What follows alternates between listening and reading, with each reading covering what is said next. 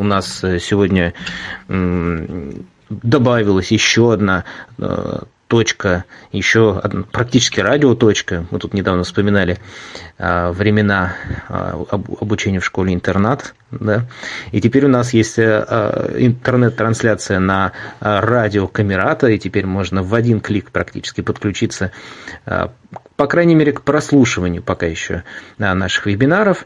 Вот. Ну, э, конечно же, как всегда, тем, кто у нас в голосовом чате находится, им повезло больше, потому что они смогут э, активно задавать вопросы нашему ведущему. Ну и те, кто нас смотрит на YouTube в чате, также могут эти вопросы записывать.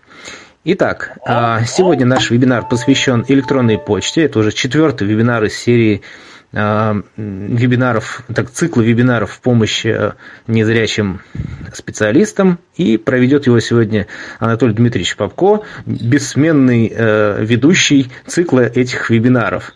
Ну и, собственно, ему слово. Аминь. Да. А, ну, коллеги, здравствуйте. Да, еще разочек я хотел бы, каждый раз я не устаю это делать, благодарить Камерату за организацию вебинаров и приглашение меня к участию в этих вебинарах. И каждый раз я, мне хочется надеяться, что от этих вебинаров есть какая-то польза.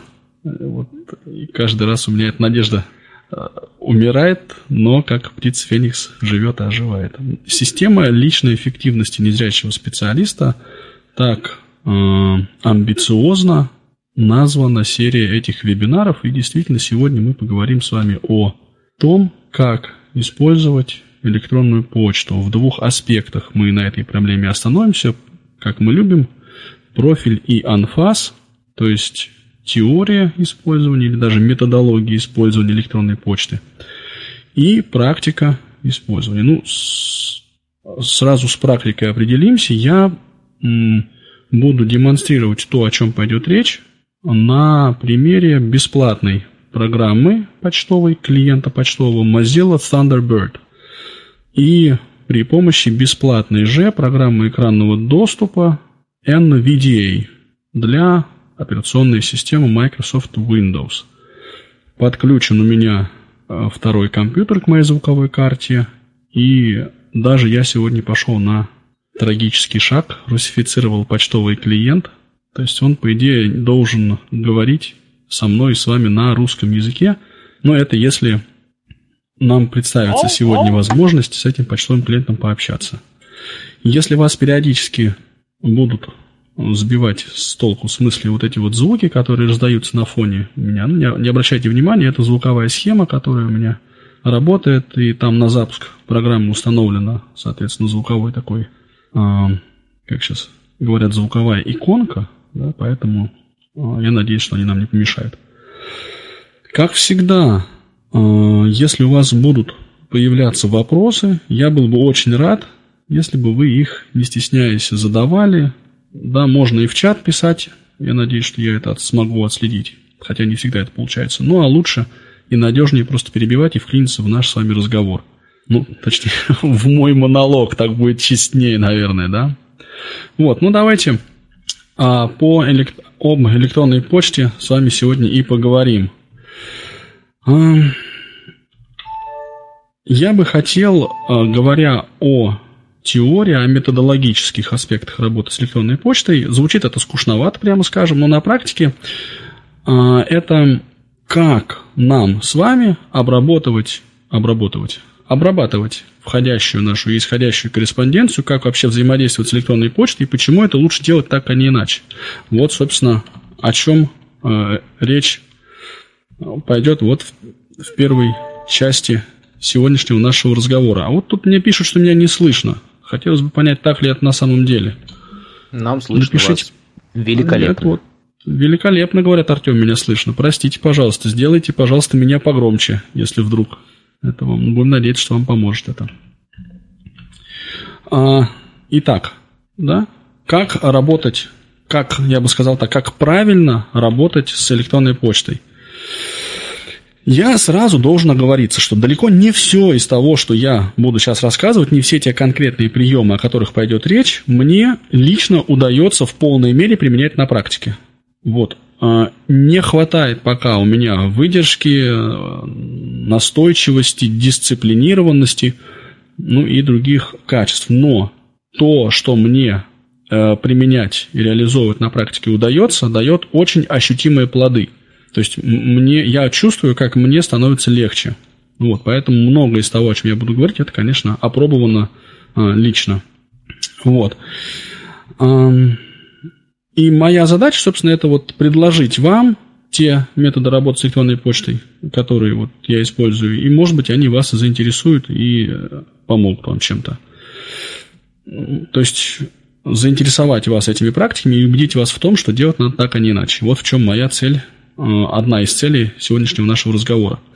Это мысль первая. Теперь мысль вторая. Значит, электронная почта, она не существует отдельно от других элементов системы личной эффективности, ну, в нашем случае незрячего специалиста. То есть она должна быть взаимоувязана с другими элементами э, всей этой системы. У нас с вами есть другие составляющие. Мы и в предыдущих вебинарах касались этих составляющих. Мы говорили с вами про календарь, мы говорили с вами про э, менеджер задач или менеджер проектов. Мы не говорили, но мы с вами знаем, что у нас по- по-хорошему должна бы быть справочная система. Да, то есть вот эти, и причем, когда мы говорим, вот должен быть календарь, да, должен быть менеджер проектов, должна быть справочная система, мы понимаем, что это такие куски, это программное обеспечение, которым мы научились комфортно пользоваться. Да? И вот если этих всех частей у нас нет, то, соответственно, ну, эффективное использование электронной почты будет не таким эффективным, как оно могло быть в случае, если бы у нас вся система личной эффективности была бы на месте. Вот. А, очень важный параметр всей системы, системы личной эффективности а, а, это ее надежность. Надежность. надежность. Она, она... Мы с вами должны этой своей системе доверять. Если мы этого не делаем, то потихонечку все это начинает рушиться. Такая у меня длительная прелюдия. А теперь буквально пару слов э, я расскажу, почему я говорю об электронной почте, почему люди о ней говорят, ну и так дальше. Вообще, вот в разговорах о личной эффективности электронная почта занимает довольно важное место. Потому что значительная доля вот, нашей жизни приходит к нам оттуда. Все наши, вот многие наши задачи, многие наши дела, какие-то проекты оттуда произрастают. И работа с электронной почтой начинает отнимать очень много силы времени. Я по себе замечал, что вот у меня может половина или даже большая часть рабочего дня пройти именно... То есть я сам себе задаю вопрос, а что я делал? Я отвечаю, ну как, на почту отвечал. Работал с электронной почтой. И вот у меня еще случай не очень такой клинический, а есть истории, когда вот эта вот работа с электронной почтой натурально отнимает прямо очень много времени и начинает людей стрессовать. То есть непонятно, как эм, с ней обращаться. С одной стороны, мы не можем себе позволить совсем отказаться от электронной почты, а с другой стороны, мы не можем себе позволить тратить на нее столько времени, э, сколько она требует, если дать электронной почте развиваться бесконтрольно и самостоятельно. Написать и прочитать одно сообщение, вообще говоря, стоит денег. Так утверждают наши американские коллеги, которые как-то взяли и подсчитали для одной довольно крупной корпорации, да, сколько стоит одно электронное сообщение. У них получилась цифра э, 97 ну, центов. То есть одно сообщение стоит 97 центов. Это вот если в общем и среднем в той конкретной какой-то корпорации. Ну, вот такую цифру они э, выявили. И дальше какую закономерность они пытаются, ну, что они пытаются проиллюстрировать этим примером. Что вот если я написал одно письмо, то я вложил, в общем, 97 центов. И я отправил это письмо 10 своим коллегам. Соответственно, а, это письмо начинает обходиться в компании уже в 10 долларов 67 центов. То есть просто вот я написал, они получили и прочли. Да? Дальше что произойдет, если каждый из них просто ответит «Окей, я все понял». Да, вот каждый отвечает. То вот одно это письмо начинает стоить уже 117 долларов и 37 центов. Ну, 11 умножить, ну, то есть 0,97 умножить один раз на 11, потом второй раз на 11. То есть вот это электронное сообщение начинает обходиться уже ну, вот в такую цифру. И чем дальше, тем больше. Ну вот, и, конечно, э, в этой почте электронной можно погрязть. Нам приходит куча всяких рассылок, на которые мы то ли отвечать, то ли не отвечать. Ну, вот непонятно, что с этим всем делать. Во входящих у нас копится и копится сотни и тысячи всяких разных сообщений. И в конечном итоге мы уже не очень хотим открывать даже нашу электронную почту, потому что непонятно, ну вот что с этим обилием информации делать. То ли отвечать, за что хвататься, да, куда, ну, то есть, это надо читать, не надо читать. Как, как с этим всем бороться вообще? Вот. Поэтому сообщество людей, которые всерьез озабочены своей эффективностью, выступило со следующей концепцией. Нам надо реализовывать концепцию ноль входящих. Посылка такая, а давайте в нашей папке входящие будет всегда ноль сообщений. Ну, условно, это не означает, что мы будем удалять сообщение, как только оно приходит, да? А это означает нечто другое. Давайте после того, как мы разберем почту электронную, в нашем ящике останется, в нашем ящике, в нашей папке входящие, которая создается по умолчанию, да, останется ноль сообщений. И это, вообще говоря, довольно э, интересная и перспективная концепция. Вот почему сейчас поговорим. Тут э, весь вопрос в чем? Наш с вами ящик почтовый, он предназначен для, ну, собственно, хранения, получения, обработки электронной почты – а мы с вами тяготеем к тому, чтобы возложить на почтовый ящик, на папку входящий в частности, очень много всяких других дополнительных задач. Мы используем папку входящий как менеджер задач, как напоминание. Я оставлю это письмо, чтобы не забыть на него потом ответить. Или я оставлю это письмо здесь, вдруг оно мне пригодится. Да, или я оставлю это письмо, надо не забыть вот это сделать. Вот, и вот таким образом у нас накапливаются, собственно, письма в папке входящие, и э, ну, это приводит к сложности. Мы открываем папку входящие, и у нас там, ну, ну, пусть в хорошем варианте, там 20, 30, 40, 50 сообщений. И э, вот что надо с этим всем обилием делать?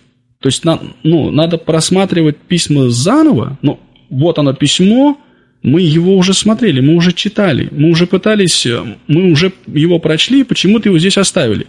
Причем, скорее всего, не один раз. А вот мы уже в третий раз читаем это письмо понимаем, а, да-да-да-да-да-да, надо ответить, но я потом отвечу. Мы закрываем это письмо и идем читать следующее. Ну и, соответственно, дальше после 50 писем у нас э, в папке входящие оказывается 100 писем, 200 писем, 300 писем, 500 писем.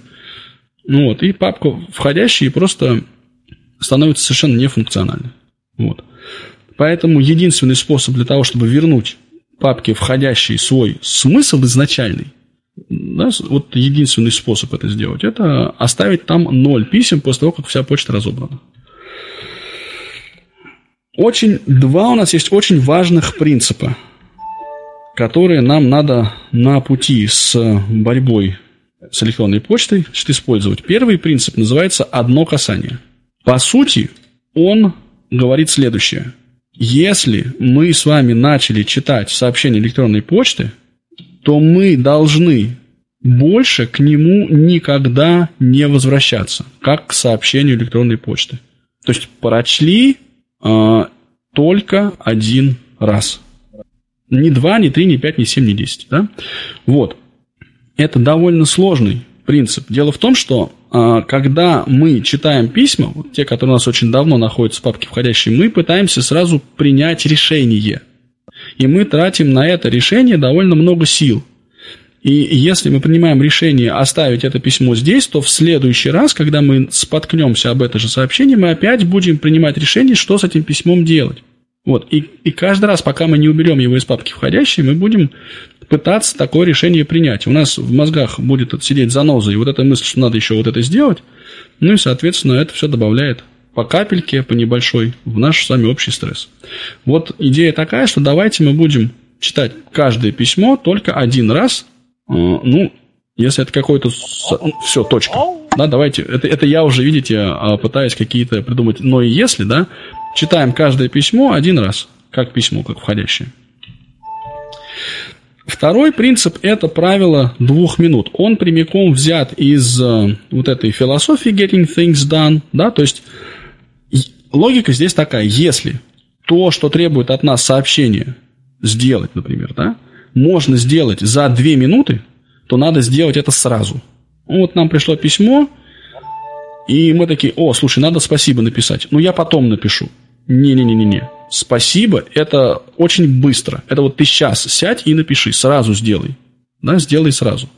Вот в чем мысль. Если э, действие, которое предполагает от нас сообщение электронной почты, например, позвоните, пожалуйста, вот туда-то.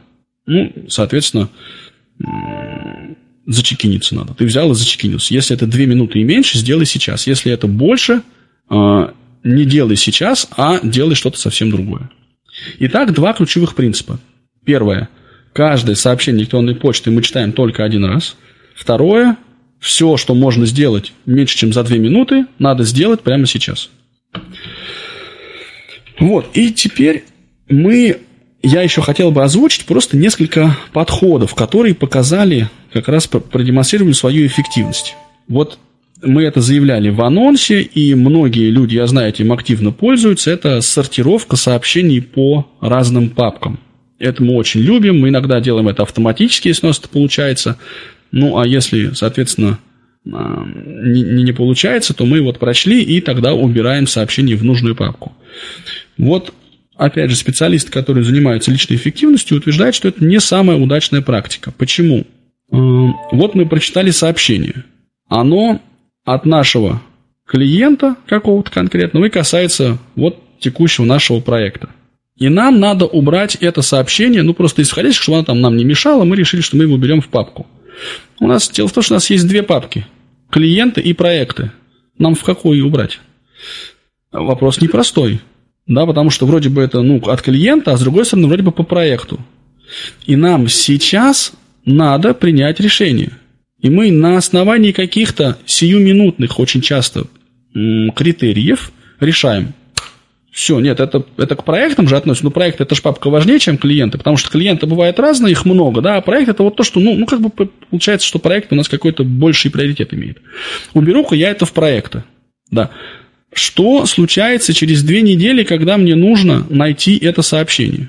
Ну, до двух, две недели же надо прожить. А вот в момент, когда я перемещаю это сообщение в папку проекты, мне надо это запомнить. Так, а, у меня ведь две альтернативы, и я из двух альтернатив, клиента и проекты, выбрал одну. Решил, что окей, в проекты все-таки. Значит, мне надо запомнить, что я убираю это сообщение в проекты я себе ставлю мысленно очередную занозу, втыкаю в свой натруженный мозг. Или э, свежий, потому что я утром работаю, почту разбираю, или уже не очень свежий, а уставший, порядком поистершийся за трудовой рабочий день. И тогда мне надо прям сильно-сильно запомнить, что это у меня идет не в клиенты, а в проекты. Не в клиенты, а в проекты, в проекты. Все, окей, запомнил. А вот теперь две недели прошло. И если я вспомню, вот мне нужно найти это письмо сейчас. Мне надо вспоминать, куда я убрал его. У меня было два варианта. Я помню, я сидел, я убирал то ли в клиенты, то ли в проекты. Но кажется, все-таки в проекты. Или нет, в клиенты. Ну, вообще, клиенты вроде кажется осмысленнее. Короче, у меня начинается процесс вспоминания. Вот. И я дальше ищу, перехожу в клиенте в почтовом в эту папку и начинаю в рукопашную просматривать все эти письма, которые у меня есть. Потом оказывается, нет, это на самом деле вот клиенты я просмотрел уже 20 штук писем, не нашел, наверное, все-таки в проектах. Перехожу в другую папку и начинаю просматривать там письма. Опять просматриваю, о, вот оно, вот. Я в итоге потратил время на вспоминание, потратил время на просмотр одной папки ненужной, потратил время на рукопашный просмотр нескольких десятков сообщений. Нашел в итоге. И вот это все процесс довольно энергозатратный. Мы тратим время, тратим силы. Мы напрягаемся, запоминаем, напрягаемся, вспоминаем, напрягаемся, ищем. Какой лучше? Вот для меня лично это стало прям очень хорошим выходом. Папка, которая называется архив. Архив. Я прочел сообщение, я убираю его в архив где у меня лежат все сообщения за 2020 год, например. Или вообще просто по жизни все сообщения.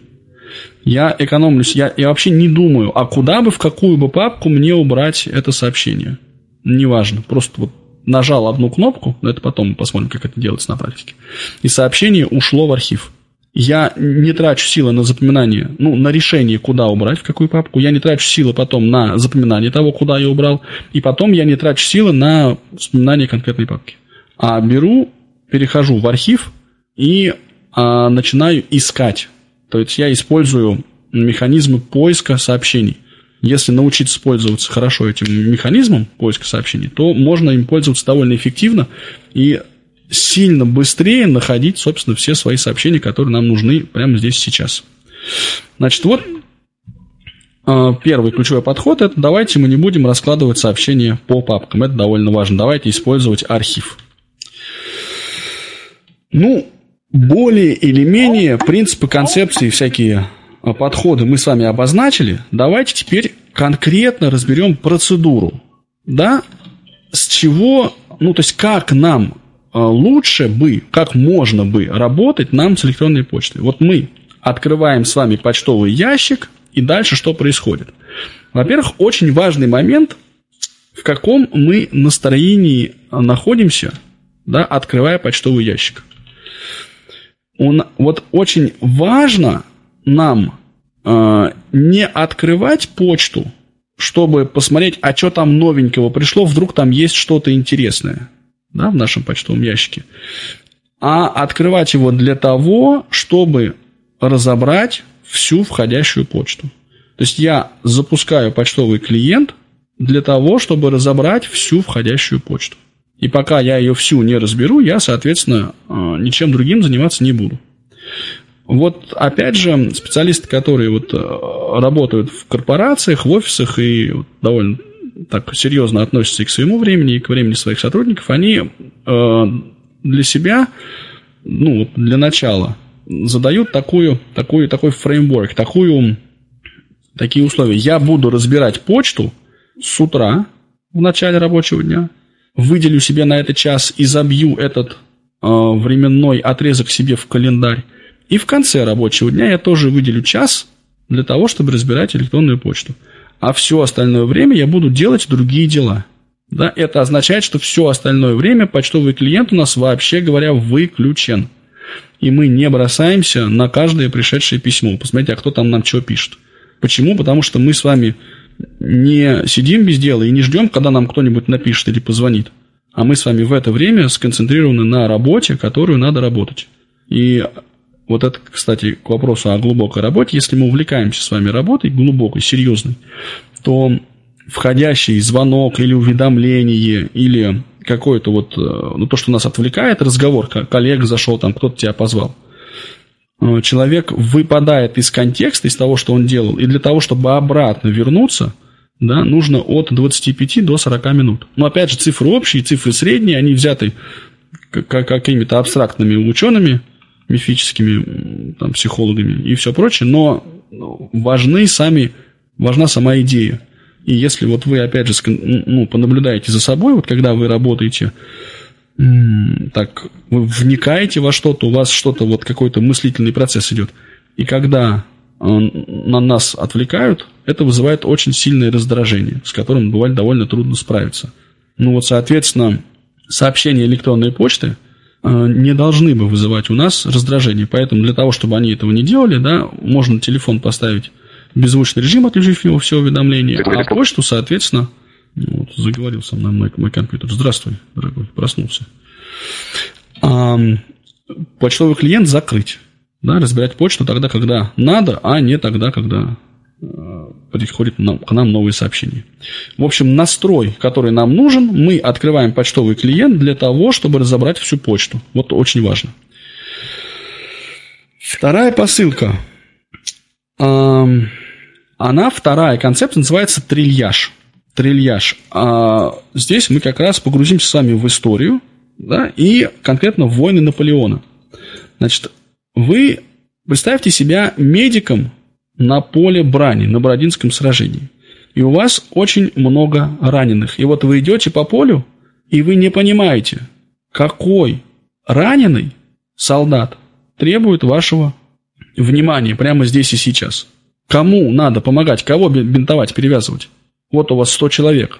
В порядке живой очереди мы будем действовать или как-то иначе? Какие-то могут быть приоритеты. И вот тогда как раз у, э, вот, во время наполеоновской кампании возникла такая концепция. А, а, ну, она, может быть, звучит цинично, но при этом довольно гуманно по своей сути. Мы будем сортировать раненых на три большие группы. Первая группа – это солдаты, которым участие врача не поможет, они точно умрут. Ну, то есть, безнадежно раненые солдаты. Вторые солдаты – это те, которые точно выживут, вне зависимости от помощи врача. И вот третья категория солдат – это те раненые, а, а, которым своевременная медикаментозная помощь может решить их судьбу. Короче, вот, вот если сейчас к ним обратиться, то они выживут, а если не обратиться, то умрут. Ну, то есть, вот мгновенная вот эта вот э, помощь, да, имеет решающее значение. Вот этот трильяж, да, вот это базовый такой принцип, да, теперь как он применяется к электронной почте. Сейчас будем смотреть. Мы с вами смотрим на каждое письмо и принципиально задаем себе вопрос. Вот мы его прочли. Должен ли я с этим конкретным сообщением что-то сделать? Вот я его прочел. Мне надо что-то делать или мне не надо что-то делать? Вот она наша первая развилка с вами. Да? Мы выбираем ситуацию, пока рассматриваем ту, которая порождает... Нек... Вот я прочел, да, мне надо сейчас начать что-то с этим делать. То идем этой дорогой. Следующий вопрос. Ну окей, раз мне надо что-то делать, давай поймем, хватит ли мне на действие, вот необходимое, то, что нужно, то, что требуется, двух минут. Идем опять по пути «да». Да, мне нужно что-то сделать, да, мне на действие хватит две минуты. Тогда мы осуществляем это действие и убираем наше сообщение в архив. Все, мы сделали то, что нужно. Да? Теперь, предположим, да, мне нужно что-то сделать, но двух минут на то, чтобы это сделать, мне явно не хватит. Вот тогда мы начинаем использовать наши другие э, сферы нашей системы личной эффективности. И в первую очередь это, конечно, менеджер задач или менеджер проектов. Мы убираем это сообщение в наш менеджер проектов. Кого-то включился микрофон опять. Это, это хорошо, кто-то есть живой с той стороны микрофона. Итак, если мне нужно с этим сообщением что-то сделать, но двух минут явно не хватит, то мы помещаем это сообщение в другие э, сферы э, личной эффективности. В первую очередь, конечно, это мы добавляем задачу в наш менеджер задач. Причем, как добавляем? Вот смотрите, мы в прошлые, на прошлых вебинарах мы разбирали использование такого менеджера проектов, как Trello. И вот Trello позволяет э, добавлять карточки на ту или иную доску путем ну, отправки сообщений электронной почты на конкретный адрес. То есть у вашей доски появляется длиннючий, совершенно зубодробительный адрес электронной почты, который известен только вам. И если вы направляете письмо на этот адрес, то у вас вот в почту, в вашем, извините, менеджере проектов появляется новая карточка – и это уже не письмо, а это уже карточка в вашем менеджере проектов. А, итак, да, ну есть и другие, кстати, менеджеры э, задачи, менеджеры проектов, которые позволяют пересылать сообщения. Да, ну вот Trello это просто наиболее яркий пример. Если мы с вами, соответственно, пользуемся другими менеджерами, доступными менеджерами проектов или менеджерами задач типа там Google Tasks или Microsoft To Do, то придется нам, наверное, задачу добавлять себе в рукопашную. То есть прямо руками взять и, и набивать эту задачу. И что мы делаем, когда мы внесли задачу в наш с вами менеджер задач? Правильно. Убираем сообщение в архив. У нас больше нет этого сообщения электронной почты. У нас появилась задача. Соответственно, если если в письме говорится о том, что у нас появляется какая-то встреча, мы открываем календарь, добавляем встречу туда. Пишем «спасибо, принял» в ответ, это две минуты, и убираем сообщение в архив. Да? Вот таким образом мы с вами поступаем с сообщениями, которые вот оно пришло, мы его прочли, решили, что да, нам надо с этим что-то сделать, и нет, нам на это двух минут не хватит. Мы убираем его в другую, в другую сферу нашей системы личной эффективности, в менеджер задач в первую очередь. Собственно, все. Это первая наша развилка. То есть, я напомню, мы с вами читали сообщение решали, надо ли мне с этим что-то сделать.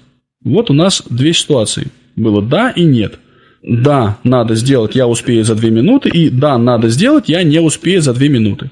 Если да, успею, то делаем в архив. Если да, не успею, то перемещаем сообщение в менеджер задач, ну, перемещаем, ставим задачу в менеджер задач, а сообщение перемещаем в архив.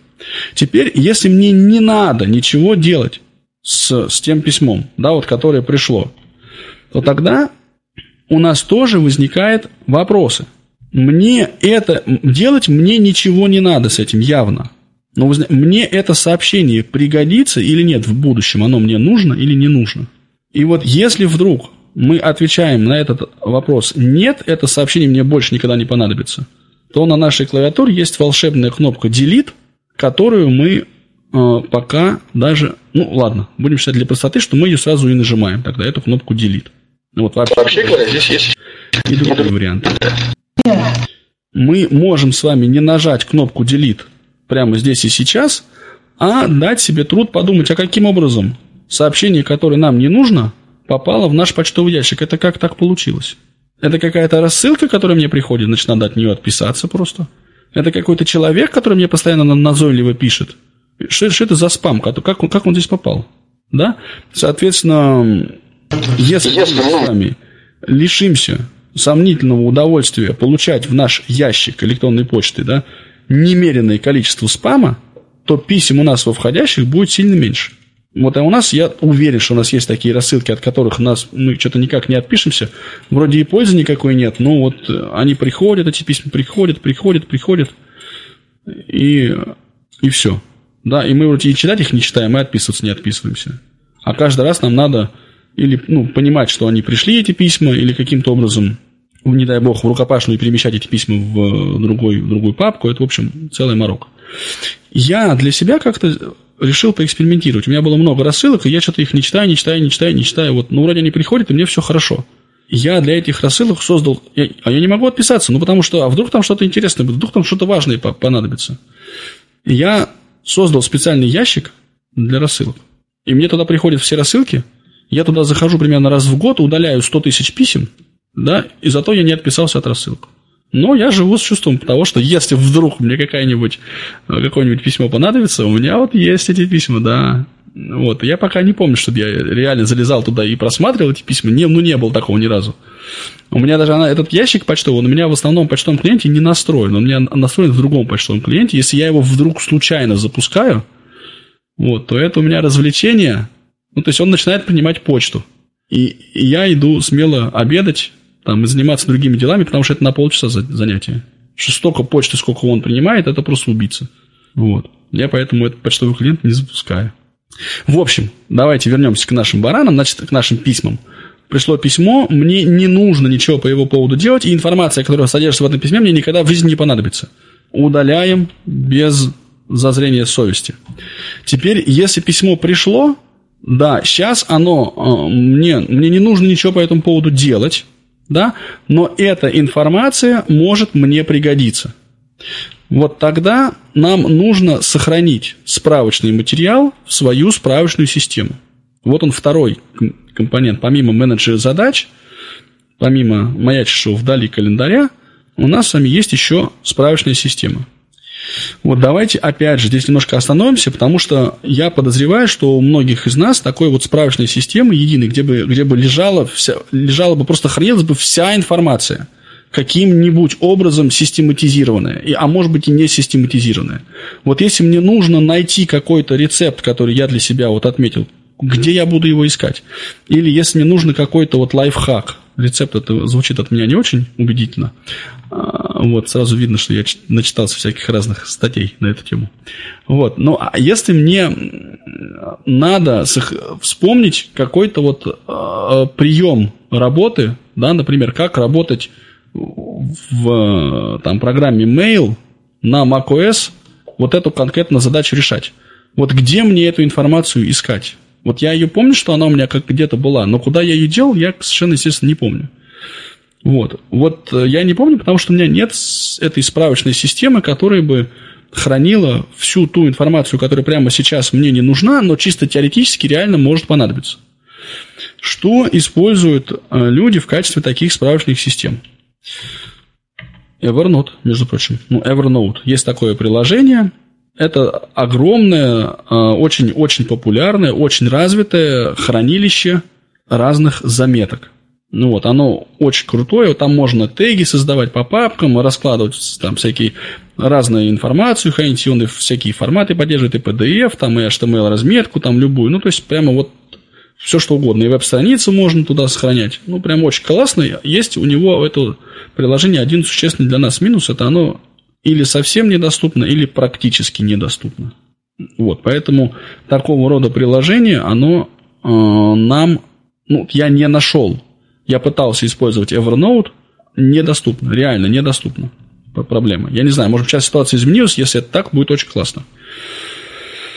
Ну, вторая альтернатива – это, соответственно, OneNote. Это уже продукт от компании Microsoft, который страдает ровно такой же болезнью, как и Evernote, совершенной отсутствием доступности. Списались какие-то скрипты специальные для Джоза под этот Evernote, но так ничего э, я из него извлечь и не смог. То есть вот э, у нас с вами наша справочная система, она остается, соответственно, без хорошего решения. Вот. Ну, и по сути это получается, что мы сами не можем вот, организовать себе хранилище информации, найти то место, которое бы содержало нашу информацию, к которой мы бы получали доступ из со смартфона, из э, компьютера, там были бы теги, поддерживались бы всякие там папки, разные форматы и все прочее нету таких решений. По крайней мере, вот э, я не нашел, и для меня использование вот этих вот решений, типа Evernote и OneNote, сопряжено с такими затратами нечеловеческими, вот, которые совершенно не оправдывают э, сами себя. Да? То есть польза, которую я получаю, она никак не окупается, потому что очень тяжело этим пользоваться. У нас с вами есть, по сути, для организации справочной системы два варианта. Первый – это папка на жестком диске, хранилище на жестком диске, куда мы складываем просто все подряд. Это, наверное, не очень удачное решение, а, вот, но ну, тут уж за неимением большего, да. Как вариант, есть программа, которая на Windows работает, называется FlashNote. А, вот. Там меньше возможностей, естественно, несопоставимо меньше, чем в Evernote и OneNote. Там ни в какое сравнение это не идет. Вот. Нет доступа к этому приложению с мобильных устройств, насколько вот мне известно. Довольно нет ну, то есть можно синхронизовать, но не совсем тривиально синхронизовать это приложение между разными компьютерами. Вот. Но, тем не менее, вот что есть, вот то есть. Это быстрое приложение, оно содержит заметки, позволяет довольно легко искать э, значит, вот нужную информацию, там, создавать всякие ну, иерархию, древовидную структуру заметок. А, приложение бесплатное, кстати, озвучивается вполне себе, ну, где-то на, может быть, четверочку с минусом.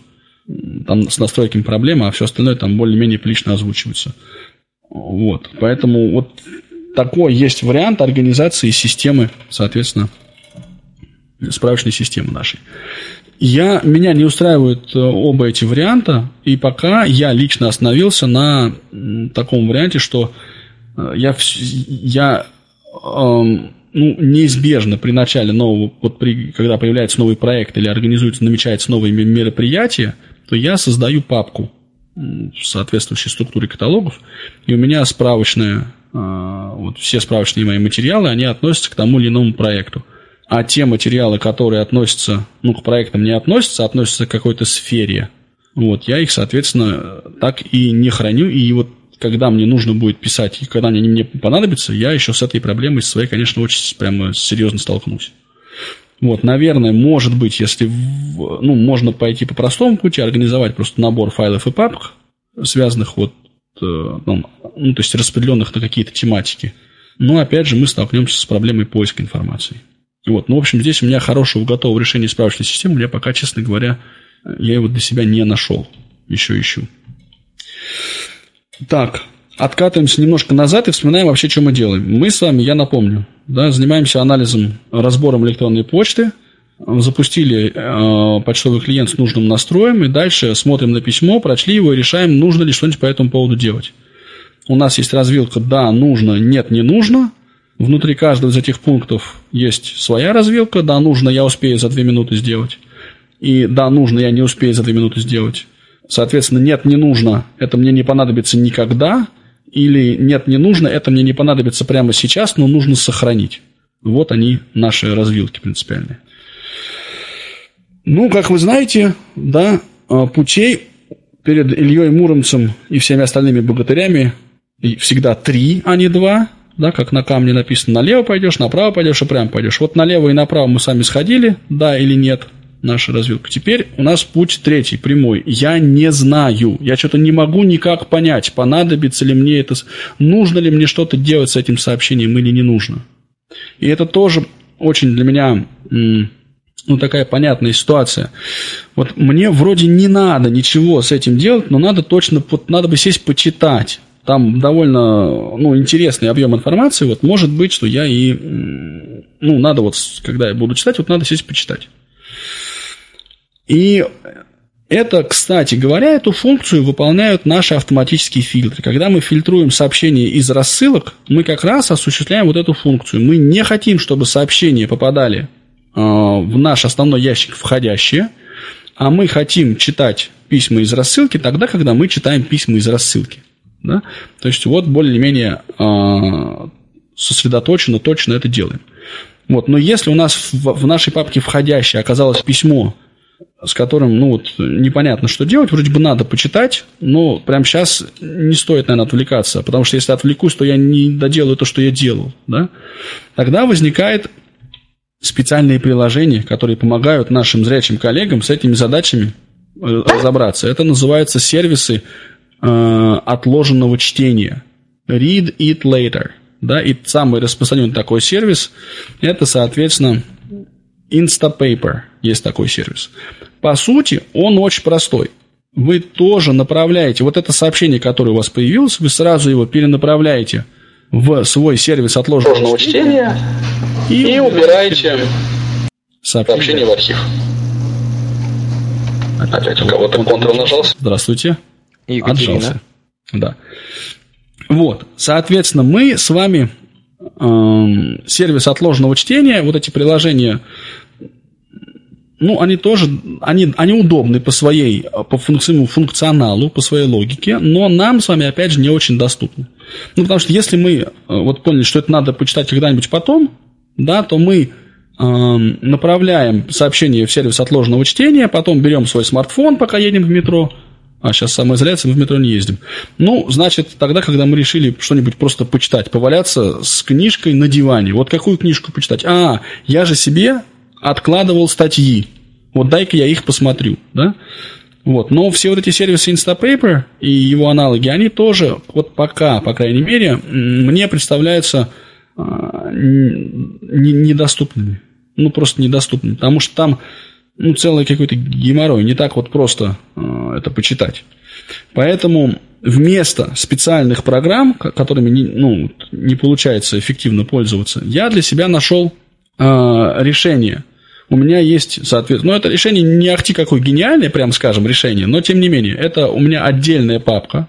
Она у меня вот есть входящая папка, есть архив, есть там всякие черновики отправленные и все прочее, да, там удаленные. И есть еще папка Read It Later.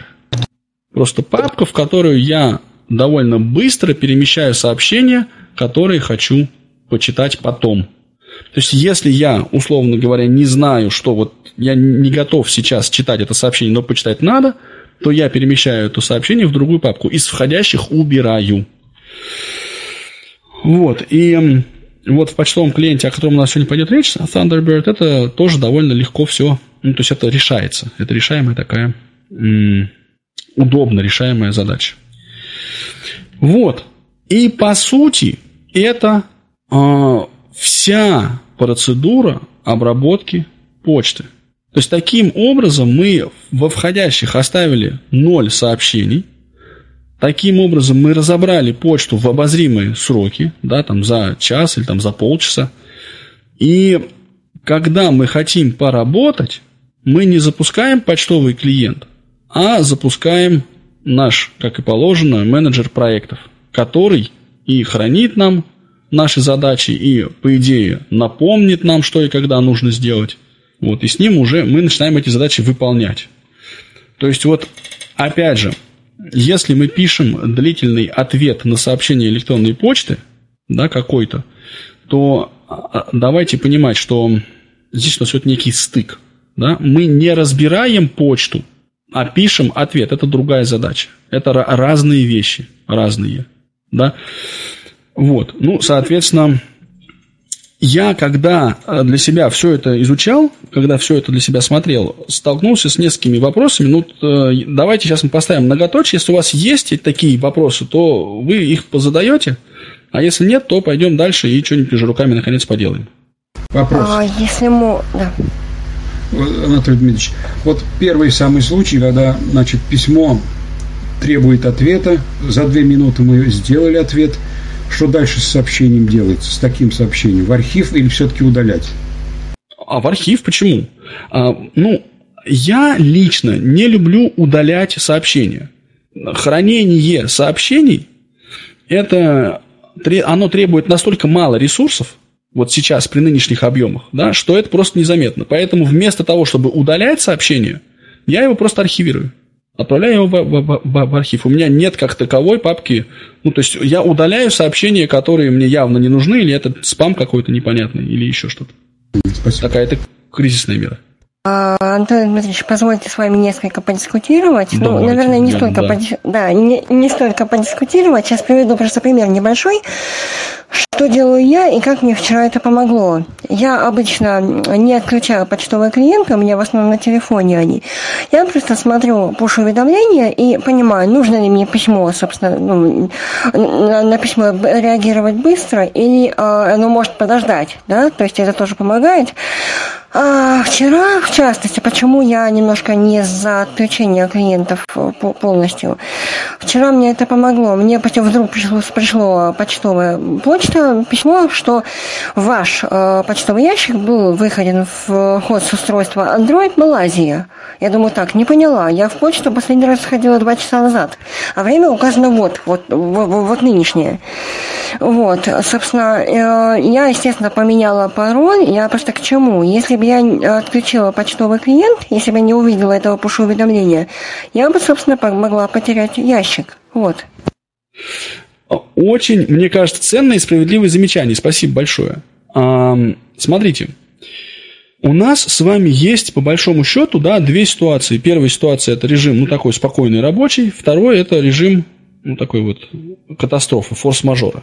Да, и, конечно, мы, ну, постоянно мы работаем в спокойном рабочем режиме, не ожидая, что на нас вот сейчас набросится какое-то такое непонятное какая-то горе или беда, на которое нам ну, нужно будет прям остро всегда реагировать.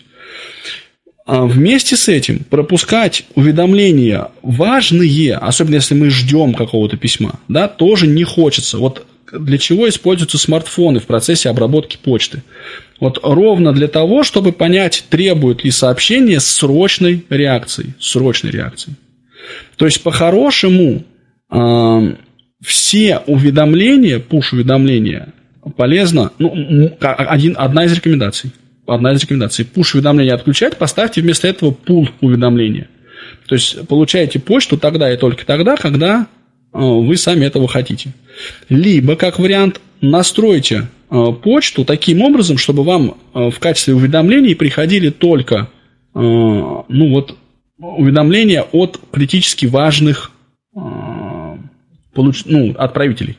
То есть у нас есть, условно говоря, возможность добавить в получателей VIP, например, да, вот в почтовый клиент и Android, и iOS он позволяет это делать. Добавляем VIP и в этом случае оставляем push-уведомления. Все остальные уведомления убираем. Ну и тогда нам приходит только с уведомления о, о каких-то чрезвычайно важных сообщениях. Но я, честно говоря, вот сейчас задумался, а есть ли какая-нибудь еще, какое-нибудь еще сообщение, которое требует столь же мгновенной реакции, ну, помимо взломанного ящика? Сообщение ну, не, не о знаю. вебинаре Камераты. Смотри, а, Вячеслав Валерьевич, я с тобой согласен, но как бы мы поступили? Есть, вот мне приходит уведомление за неделю в почтовый ящик о вебинаре Камераты. И я, как организованный человек, что делаю? Я думаю, а что мне с этим сообщением делать? Нужно ли мне что-то сделать с этим сообщением электронной почты? Ну, да, нужно. А что надо сделать? А надо создать мероприятие в календаре. А хватит мне на это две минуты? Хватит.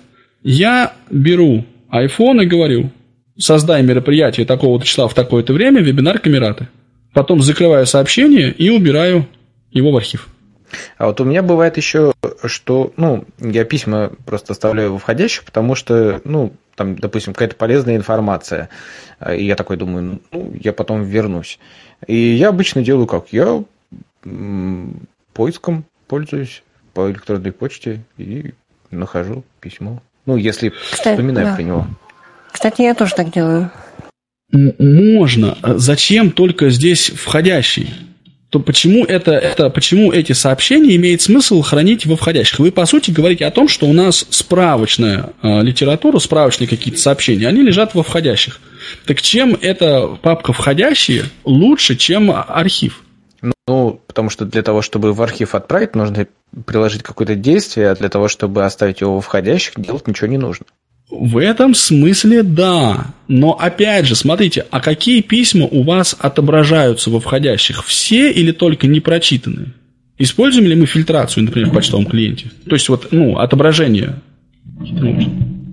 Ну, я обычно стараюсь делать так, чтобы у меня э, непрочитанные письма – это те, которые мне нужно прочитать, а те, которые прочитанные, они уже прочитанные, либо удаленные. Ну, как бы два э, значение. Либо я его вот, оставляю, да, либо его удаляю. Да. Кстати, я... в удаленных mm-hmm. оно тоже сохраняется, и поэтому потом тоже можно как-то поискать. Ну да, это вот что, что, что такое в удаленных сохраняется? В удаленных сохраняется это использование папки удаленной в качестве архива, по сути. Ну, в принципе, да. Ну, по Но сути дела, да, у меня такой нет временный, можно архива, сказать, архив. То есть я думаю, что обычно я э, имею в виду, когда отправляю в удаленные, что оно мне не пригодится. Да, я делаю ну... несколько по, да, по-другому. У меня, собственно, телефон, почта только на телефоне, использую mail клиент. Там есть папка непрочитанные. То есть у меня все во входящих остаются все письма, которые я не удаляю, которые мне могут понадобиться, да. А непрочитанные, если мне нужно найти, я просто открываю папку непрочитанные и, собственно, отсматриваю почту. Ну, тоже возможный вариант. Ну, тоже только хочу. Ага, да, я сейчас буквально одну мысль скажу, что у вас, получается, входящие используются как архив, а вот да. новые письма только в непрочитанных. Ну, да, хотел давайте. сказать, что я пользуюсь тоже э, Thunderbird, и вот э, если мне нужно письмо удалить, я пользуюсь Delete. Если я понимаю, что я его читать не буду и возвращаться к нему не буду, и вот э, ценную мысль сказал Анатолий Дмитриевич, то, что есть папка архив. Честно говоря, я как-то раньше проходил э, мимо нее, но теперь вот понимаю, что буду ей пользоваться и отправлять те письма, которые мне, в принципе, когда-то понадобятся. Кость, а мы сейчас еще подойдем к тому, как это технически делать. И вот, от, вот когда э, Вячеслав говорит, что ну, для того, чтобы отправить письмо в архив, надо что-то делать, а, например, вот если оставить в входящих, то не надо. Так вот, это вот надо что-то делать, это надо нажать одну кнопку. И, на мой взгляд, это это действие дает сильно больше удобства, чем затраты на его выполнение. Вот. Ну, возможно, а, я имел в виду не только то, что я нажимаю там кнопку, то есть э, я имею в виду, что потом искать э, нужно будет в двух папках, допустим, э, во входящих, где я еще не сделал, допустим, какое-то действие над сообщениями, и в архиве. А тут у меня одна папка. Вячеслав Валерьевич, а насколько я помню, ты пользуешься веб-версией Яндекс Почты, да? А разве у нее не, не по всем папкам? Я просто, к сожалению или к счастью, не пользуюсь веб-интерфейсами от слова вообще, но мне почему-то казалось, что там работают алгоритмы Яндекса, и то есть ты можешь найти любое письмо, где бы оно у тебя не было. Во всяком случае, например, в Gmail, но именно так, если через веб искать. Ну да, я просто имею в виду, что я просматриваю папку входящие как основную папку. Ну, и не использую, ну, и не хожу там в другую папку, архив, там еще в какую-то папку, да. Вот у меня есть входящие, у меня здесь в ней либо то, что я еще не прочитал, либо то, что я прочитал, но не удалил. Ну, я вижу в таком подходе, я, я, сейчас, я сейчас не хочу никого убеждать, ни, никого агитировать за советскую власть, я вот для себя вижу э, какие проблемы, что вот если у меня там условно много, 200 писем во входящих, то я не могу перейти, например, в, в, ну, в начало и в конец списка. Ну, потому что вот я перешел в конец списка, а вот у меня там 20 непрочитанных писем. И теперь, чтобы добраться до первого из непрочитанных писем, мне нужно 20 раз нажимать стрелку вверх. Причем, пока я иду стрелку вверх нажимаю, помимо писем, то если у меня включена панель просмотра сообщений, то все мои письма, мимо которых я, на которых я курсором постоял, они становятся прочитанными. И потом, ну, как бы, я могу вернуться к ним только по хронологии. Опять же возникает вопрос, каким образом у меня письма э, упорядочиваются внутри папки входящие. Они могут упорядочиваться, например, не по дате получения, а по дате отправки. И если у моего, вот у меня были такие случаи, когда, знаете, письмо, ну все, ну мне, у меня вот там 200 писем в папке, и мне показывают, что одно не прочитано. Блин, какое? Вот где оно непрочитанное письмо? То есть для того, чтобы понять, где это непрочитанное письмо находится, это как надо стрелками идти и искать, как, когда мне э, программа Chronodosp скажет, что не прочитано. Или нужно, получается, использовать какую-то фильтрацию, чтобы у меня в списке остались только э, непрочитанные сообщения. Да, ну, то есть это вот какие-то дополнительные действия надо предпринимать. А все это почему произошло? Потому что у меня письма упорядочены по дате отправ... отправления, а на эм, компьютере или на устройстве, с которого отправитель отправлял свое сообщение, была выставлена неправильная дата. Вот, ну, в общем, мне-то лично, вот у меня, мне так выяснилось, что мне удобно, если у меня нет лишних сообщений в, в папке, то есть вот она пустая, и я понимаю, о, я все сделал, у меня нет больше почты, нету, я всю почту разобрал. То есть я не случайно какой-то не заметил там, по, ну вот постоял курсором на письме, оно оказалось прочитанным, и поэтому я вот, э, ну, думаю, что у меня все хорошо, да? А я натурально, вот пока я не, не, ну, не нажал, не выполнил действие, не убрал письмо в архив, значит, у меня есть какие-то еще задачи, которые надо поделать. Я вот, а кстати, еще... тоже... Лен, пять секундочек, пожалуйста. Я вот тоже присоединяюсь к Анатолию Дмитриевичу. Тоже сам очень люблю, чтобы папка входящая была пустая. И, ну, как бы не совсем понимаю. Э, ну, понятно, может быть, в веб-интерфейсе действительно это долго, там куда-то нажимать. На телефоне это делать и на компьютере это буквально делать с помощью одного-двух нажатий. На телефоне, например, на айфоне можно настроить почту таким образом, что, что в архив письмо отправляется по одному клику. Зато действительно, когда ты понимаешь, что у тебя во входящий, в папке входящий ноль писем, ты понимаешь, что ты все просмотрел, кому надо ответил, что надо принял к сведению, добавил там в какие-то задачи, да, в проект это не суть важно, но ты просто понимаешь, что вот э, на текущий момент времени у тебя работа с почтой завершена. А еще да, такой я... момент угу. по, да, по поводу папок и архивов.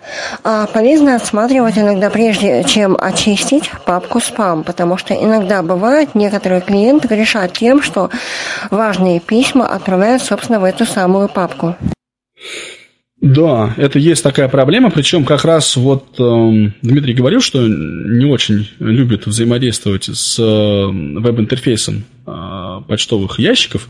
Вот это тот редкий случай, когда мне приходилось взаимодействовать как раз с веб-интерфейсом, недавно почты на сервисе mail.ru, и как раз в том числе для того, чтобы нет ли э, в папке спам – сообщений, которые были распознаны как спам ошибочно. И если они там есть, то их оттуда все поудалять, пометить как не спам. Ну, смотрите, а давайте немножечко поговорим про конкретику, про э, почтовый клиент. У нас с вами, тем более, хорошо складывается разговор, даже прямо удивительно. Так, значит, зря я, что ли, сегодня... Э, будет со мной компьютер разговаривать, как вы думаете? Пока вот он не рвется. Зря я, что ли, сегодня русифицировал свой клиент. Так, слышно вам, коллеги? Да-да-да. Давайте, или знаете... Входящий дефис. Собака. Gmail.com. Дефис. Mozilla Thunderbird. Входящий дефис. Так лучше будет, если мы будем этот синтезар использовать. Всем комфортно? Ну, стандартный наш RH Voice, пользуясь случаем, передаем пламенный привет и благодарность Ольге Яковлевой. А, значит, теперь кусок практический. И о чем я хотел бы... Сейчас немножко я поскреплю. О чем я хотел бы здесь, в нем рассказать. Есть у меня некоторые лайфхаки, то есть прямо конкретные приемы работы с почтовым клиентом Mozilla Thunderbird, которые мне кажутся, ну, очень, что ли, удобными удобными. И я вот этими лайфхаками хотел бы поделиться. Это не какая-то связанная, осмысленная система. Я не буду рассказывать, как э, создавать письма и пользоваться значит, вот с нуля всего этого. Я просто покажу несколько конкретных прямо инструментов, которые могут вам оказаться полезными. Ну, для того, чтобы просто, может быть, вы поделились, как обстоит дело в других почтовых клиентах, да, и мы бы это сравнили. Значит, с чего хочется начать? Во-первых, я с удивлением узнал, вот. Я работал с разными почтовыми клиентами. Outlook у меня был в свое время, Microsoft Outlook был долгое время, The Bad я пользовался. Ну, какие-то еще, наверное, были, но уже сейчас не, не вспомню. Но вот Mozilla Thunderbird стал первым почтовым клиентом, где можно работать с вкладками. И это оказалось для меня неожиданно удобно. Дело в том, что у меня примерно, ну, то есть 5 ящиков. У меня реально 5 ящиков входящих, там, ну, 5-6, там, если рабочие учитывать.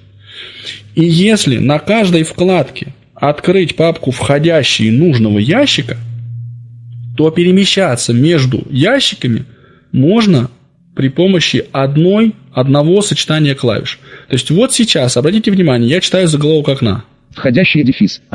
Собака. Gmail.com. Дефис. Mozilla Thunderbird. Значит, входящий, это папка входящий моего ящика домашнего, работ, ну, моего единственного, по сути, такого персонального ящика, самого важного.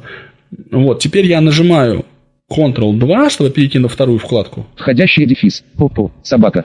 И у меня открывается папка входящий совсем другого ящика, моего рабочего. Если я нажимаю Ctrl-3... Входящий дефис. Собака. Это открывается третий ящик. Да? Если мне нужно вернуться обратно быстро в папку входящий первого ящика своего домашнего, входящий дефис, ну, я Ctrl-1 нажал и туда вернулся. Вот, это оказывается неимоверно удобно. Как на практике это реализуется? Мы сами попадаем в дерево папок. А, я нажимаю сейчас Shift F6. Preview. Level. Два входящие, левая круглая, 14, правая круглая. Collapsed. 1. 9. Ну и теперь открываю контекстное меню. Вот моя папка входящая конкретного ящика. Menu. Открыть в новой вкладке N1. Нажимаю стрелку вниз, открыть в новой вкладке. Если я нажимаю Enter, то у меня, соответственно, уже будет две вкладки. На каждой из этих вкладок я могу настроить тот ящик, который мне, собственно, нужен. Настроить ящик означает просто открыть в этой вкладке обычным способом, да, открыть ту папку, которая нас интересует. То есть, если вы хотите, чтобы у вас один, например, ящик, и вам надо перемещаться между папками там, входящий и архив, Окей, нет проблем, давайте добавим. У нас по Ctrl-1 будет входящий, по Ctrl-2 архив. По Ctrl-3 опять входящий другого ящика, по Ctrl-4 архив. Если вы часто пользуетесь черновиками, например, начали писать, потом а, отложили, ну окей, поставьте, соответственно, на Ctrl-3 черновики папку. Вот. Запоминается это все довольно быстро, да, то есть, ну, после нескольких нажатий. Вот. Ну, а если нужно закрыть какую-то вкладку, то традиционно это закрывается, она с сочетанием клавиш Ctrl-F4 и Ctrl-W. Насчет, кстати, Ctrl-F4 я не уверен, но, наверное, работает. А Ctrl-W стандартно срабатывает. В общем, работа с вкладками – это то, что я прямо сильно э, нашел полезным. Теперь вот Preview. Level 1. Онлайн. Вернемся. Не прочитано. Os. Левая круглая Google. Не прочитано. Левая круглая Google. Правая круглая.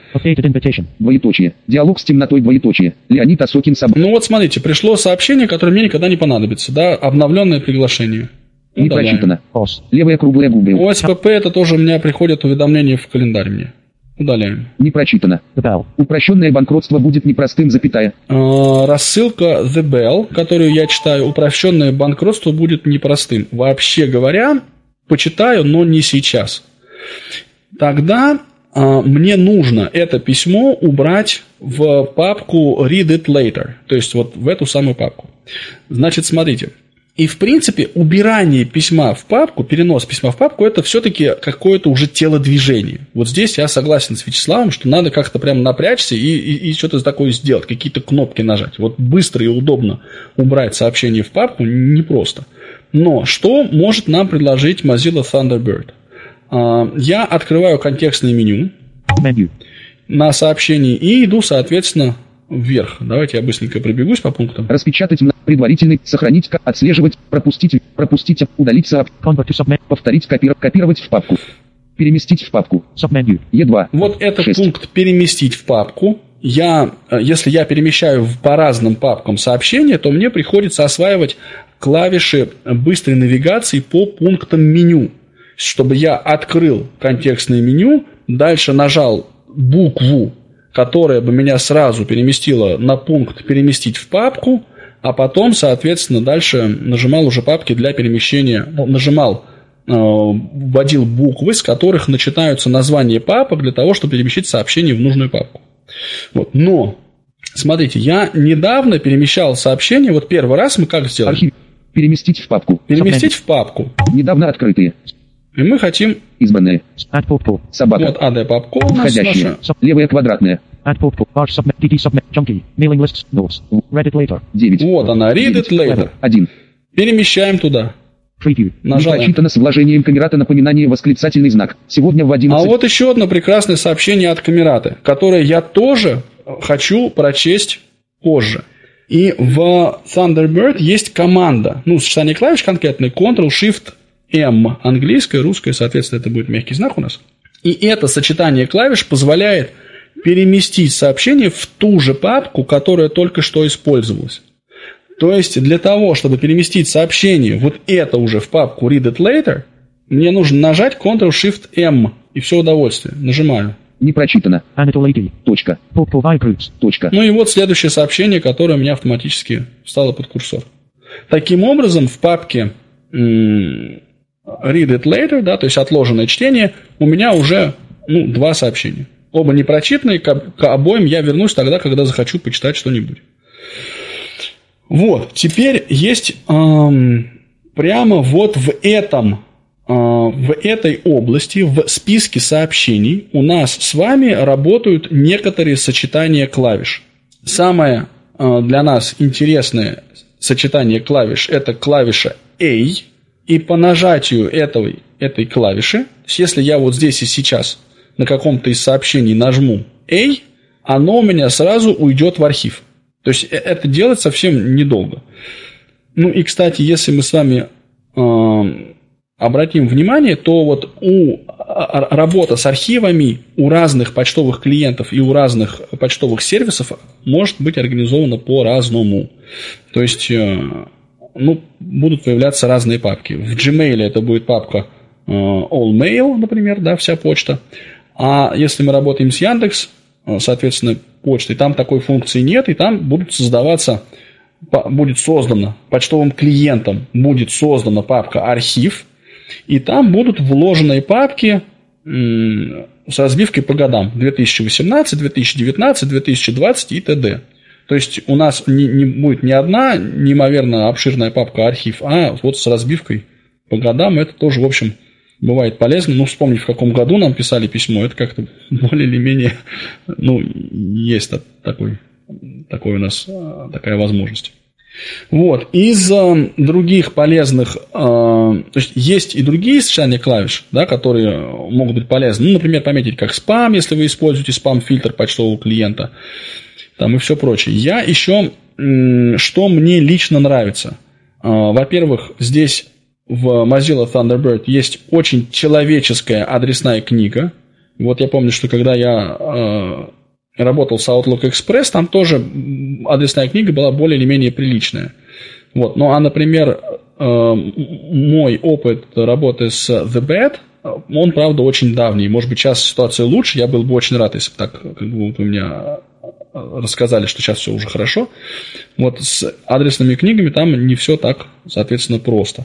Здесь э, очень удобно и фильтровать, и искать сообщения, и искать контакты. Это прям делается все ну, натурально, прям быстро. И если вы один раз хотя бы э, отвечали э, человеку, то у вас автоматически могут, может адрес отправителя вноситься, добавляться в адресную книгу, и его искать будет очень даже просто. А, давайте мы еще посмотрим на что? На фильтрацию сообщений. Вот мы э, перейдем в список писем Preview. Level. Два входя. и пойдем в архив наш. Левая квадратная. Mail. Правая квадратная. Expanded. Левая квадратная. Левая. Открыл. Level. А, 3. стоп. All mail. Левая круглая 18, правая круглая 3. Ну вот All Mail я папку нашел, теперь я тап Preview. нажимаю. Level. Один не прочитано. G. Дефис. Соответственно, если я хочу отфильтровать сообщение, как мне найти сообщение? Есть сочетание клавиш, которое открывает нашу панель фильтрации сообщений, это Ctrl-Shift-K. Фильтровать эти сообщения меньше. CTRL. Плюс. Shift. Плюс. K. Я вот сейчас ее нажал. Ну и теперь пишу, например, камерата. А, в чем бывает а, сложности в работе с почтовым клиентом? Я сразу скажу, наверное, надо было раньше это сделать, скажу сейчас, что у меня почта настроена по протоколу IMAP. То есть у меня письма не а, загружаются на компьютер мой, а синхронизируются с удаленным почтовым сервером. И, конечно, если нужно искать в большой папке с почтой, да, то это может занимать некоторое время, особенно на компьютере, который там не очень быстрый, например. Ну, в общем, камерата я набрал, теперь Камерата. Preview. нажимаю Tab, я надеюсь. А, Preview focused read only with 7 columns. да. Фильтровать эти Дело сообщения чем? меньше. Дело в том, что-. Коллеги из камерата, камерата пишут не по-русски, а очень даже по-английски. Похоже. Вот сейчас мы выясним это.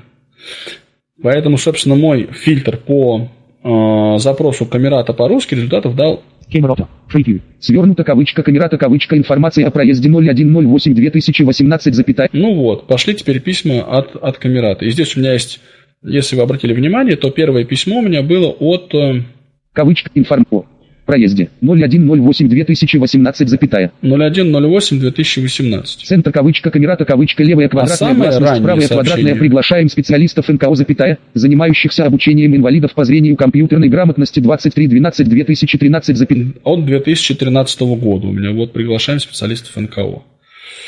Ну, то есть это довольно такой широкий поиск. Выдалось мне много результатов, но, в принципе, для того, чтобы вот посмотреть э, все эти письма, э, нужно не так э, много напрягаться. Три камерата. В. Вот. Двоеточие. Вебинар камераты левая круглая 15 мая 2020 правая круглая. Дефис теория и практика эффективной работы с электронной почтой 13 Я перешел в конец э, и, соответственно, в конец списка и вижу вот последнее сообщение, которое я отправлял в, в камерату. Что касается дополнительных, я еще одну буквально, наверное, вещь скажу, что сейчас есть дополнение для программы экранного доступа NVDA. Оно называется Mozilla Apps Enhancement, кажется, так оно называется. А, Соответственно, скачивается или с nvda.ru, или с э, официального сайта. По-моему, оно там в, на официальном репозитории дополнения оно есть. И это дополнение, по сути, позволяет делать много всяких интересных штук. Например, да, например, читать, а, например, читать м, отправителей. Сейчас мы попробуем, будет ли Я меньше. читаться. Отпопу. Собака. Gmail. Точка. Com. Больше. Ну, то есть, вот находясь в списке сообщений, я нажимаю сочетание клавиш, ну, в данном случае Ctrl-Shift-1, Вот. Я меньше. и мне озвучивается поле от кого. Ну, Ctrl-Shift-2 озвучивает поле кому. Кому? Камерата меньше. Info. Собака. Камерата. Точка. Org. Больше. Ну, и так дальше. Если я хочу прочитать текущее сообщение, то я могу вообще ничего не нажимая, а просто инициировать команду читать все. Я сейчас нажимаю Caps Lock A, и по идее, если все будет хорошо, мне начнет, с- мое сообщение начнет воспроизводиться. Нажимаю Caps Lock A, Камерата. В. Двоеточие. Вебинар камераты левая круглая 15 мая 2020 правая круглая. Дефис теория и практика эффективной работы с электронной почтой 13.05 2020 запятая. 9 двоеточие 31. 1. Level. 3. не, не началось. А почему не началось? Level. Ну, Level. Понятно, почему не началось. Камерата. В. Level. А могло бы и начаться, кстати. Попробуем. Фильтровать папке. эти Ну, сообщения. а, идея в том, что вот как- можно читать сообщения, не открывая их и никуда не перемещая фокус. И если вы хотите просто быстро проглядеть сообщение, то, соответственно, может быть, это для вас такое и неплохое будет решение. Если нужно открыть сообщение, соответственно, вы можете нажать или Ctrl-O, или Enter, оно откроется. Level. 3 камерата. А почему ты все-таки мне не хочешь? 1 Егор Кудрявцев. за- Level. 3 камерата. Камерата. В. Двоеточие. Ну, здесь, правда, для работы этих скриптов очень важно, чтобы у нас была открыта с вами область чтения. Ну, соответственно, она открывается или сочетанием клавиш, Файл. или при помощи... Вид. Здесь, кстати, стандартное меню, никаких вам лент. Разбивка окна. Показать слэш скрыть. Разбивка окна. Панель меню. Панель инструментов. Панель вида пап. Панель быстрого фи. Строка состояния. Настроить. Вот панель меню. Not checked. Панель показ... Разбивка папки. Submenu. Today pane submenu. Calendar submenu. Tasks submenu. Сортировка. Submenu. Обсуждение. Все-таки не доперевелся мой интерфейс. Видимо, Заголовки. Submenu. Тело сообщения в виде. Submenu. Показывать вложение в телесообщение. Вот. Масштаб. Submenu. Кодировка текста. Ну, в общем, с меню совершенно стандартное, озвучивается оно хорошо и прилично. Это тоже, в общем, здесь никаких сложностей не ожидается. Есть еще другие всякие мелочи, типа отображения, например, текста сообщений в виде простого HTML, и это позволяет нам перемещаться по заголовкам, ссылкам и всем остальным элементам э, сообщения, как будто бы мы работаем с веб-страницей, ну, то есть довольно удобно. Вот, ну и какие-то такие вот другие э, мелочи и шероховатости. Наверное, есть э, ну, то есть по поводу клиента можно говорить много, да, потому что здесь, например, в текущей версии 68.8.0 э, или это 68.7 было, короче, возникало, обновляется клиент довольно энергично, вот, и там пытаются разработчики дорабатывать э, доступность, повышать доступность, и, соответственно, ну вот 68.7 встретила нас, версия 68.7 встретила нас автоматическим чтением строки состояния, что было прям прямо скажем, не очень э, всегда удобно. Вот. Ну а в остальном есть еще некоторый минус. Минус работы с этим почтовым клиентом состоит в том, что э, он довольно требователен к ресурсам, по крайней мере, у, у, на моих компьютерах бывает, случается так, что иногда Mozilla Thunderbird немножечко притормаживает в процессе там, создания сообщений. Вот. Ну и плюс э, работа с самим сообщением, вот с текстом сообщения, она тоже бывает не всегда такой прямо удобной, комфортной, потому что в одном из режимов не прочитывается, по-моему, если ты э, создаешь сообщение в формате а, простой текст, то у тебя там не прочитываются, ну, при перемещении по словам, не прочитываются слова, которые находятся в конце строки. Какой-то такой очень странный баг, но вот, тем не менее, он есть. А можно сразу задать вопрос по поводу одной проблемы с Андерберг? Ну, можно, если я смогу его расслышать и вам ответить. Вас немножко тиховато слышно. Плохо слышно меня, да? Тихо просто очень. Так, микрофон добавить, что ли, тогда? Ну, Но ну, мы переведем. Такая, вот у меня почему-то э, частенько в Сандербер, э, проще говоря, письма, как бы сказать, не читаются, не видит. Вот открываешь, как будто там пустота. Чем это может быть объяснено и как это решить? Вячеслав Фрейч, можно перевести? А, что, что не читается? Письма э, в Сандербир э, часто не читаются, открываешь, и там пустота. Как будто пустота, но на самом деле а. Как будто, ну, пустота? как будто пустота на самом деле есть. Да. А у вас э, э Windows, да, и NVDA, и Thunderbird, правильно? Десятка, у меня JOS. А, JOS. Угу. Да. Ну, вот проблема с чтением писем. Я, кстати, с ней не сталкивался. Вот я пытаюсь вспомнить, почему бывало ли у меня когда-нибудь такое. Э, по-моему, кто-то из моих коллег жаловался на то, что не удается почитать сообщение. Но я вот сейчас на скидку не соображу. Такое может быть, например, если в процессе подключения к серверу произошел какой-то сбой. И тогда э, почтовый клиент видит только заголовки, а тело письма не видит. Например, ну, бывает так. Может быть, это сбой на стыке программы экранного доступа и почтовый клиент. Ну, то есть для, для того, чтобы отображать э, вот сложное веб-содержимое, у программы экранного доступа используются свои собственные механизмы. И вот если на, в этом механизме произошел какой-то сбой вот временный, соответственно, программа экранного доступа может не видеть сообщение. И в этом случае может помочь, условно говоря, какой-нибудь там insert escape JAWS или, или insert F5 в NVDA, то есть обновить экран. Э, на ну вот самый худой случай, если такая ситуация возникает, то я бы попробовал, например, ответить на сообщение. У нас откроется окно создания нового сообщения, и, как правило, по, вот если настройки по умолчанию брать, то текст исходного сообщения размещается по, ниже подписи отправителя, если там у вас подпись есть. Ну и вы можете таким образом тоже попробовать добраться до э, текста Э, сообщений. Хотя это, конечно, какие-то танцы с бубнами, Вот.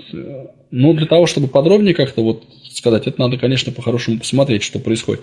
Может быть, например, и так, что появляется какой-нибудь э, запрос, ну, например, вот Thunderbird чем бывает грешит, что он э, предупреждает нас о том, что с, в, в сообщении есть какое-то там удаленное значит, содержимое, и вот что с этим содержимым делать? То ли закачать, то ли не закачивать. Вот если разрешить закачивать удаленное содержимое, ну то есть всякие картинки там и прочие шрифты, там и вся красивости, которые связаны с э, присылаемыми такими модными сообщениями, то, соответственно, э, вопросов будет меньше, и он э, будет просто все читать сплошняком. Но эти, сообщ... эти уведомления, они просто перетягивают на себя фокус. И для нас, для пользователей программы экранного доступа, это становится неприятной проблемой. Спасибо. Один Тогда у нас возникает вопрос, как избавиться от этих сообщений. Вот раз уж остановились, можно еще вопросик такой технический. А, вот, может быть, только у меня проблема, скажите, у кого был такое. Дело в том, что когда забиваешь новый контакт в адресную книгу, и сразу желание, ну, естественно, нужно написать этому контакту письмо. Открывается все, пытаюсь искать кому, обычно набором символов первых ничего не получается. И только после перезагрузки адресной книги, то есть выход из адресной книги, снова ее загрузить, только тогда новый забитый контакт появляется. Вот у всех так или только у меня?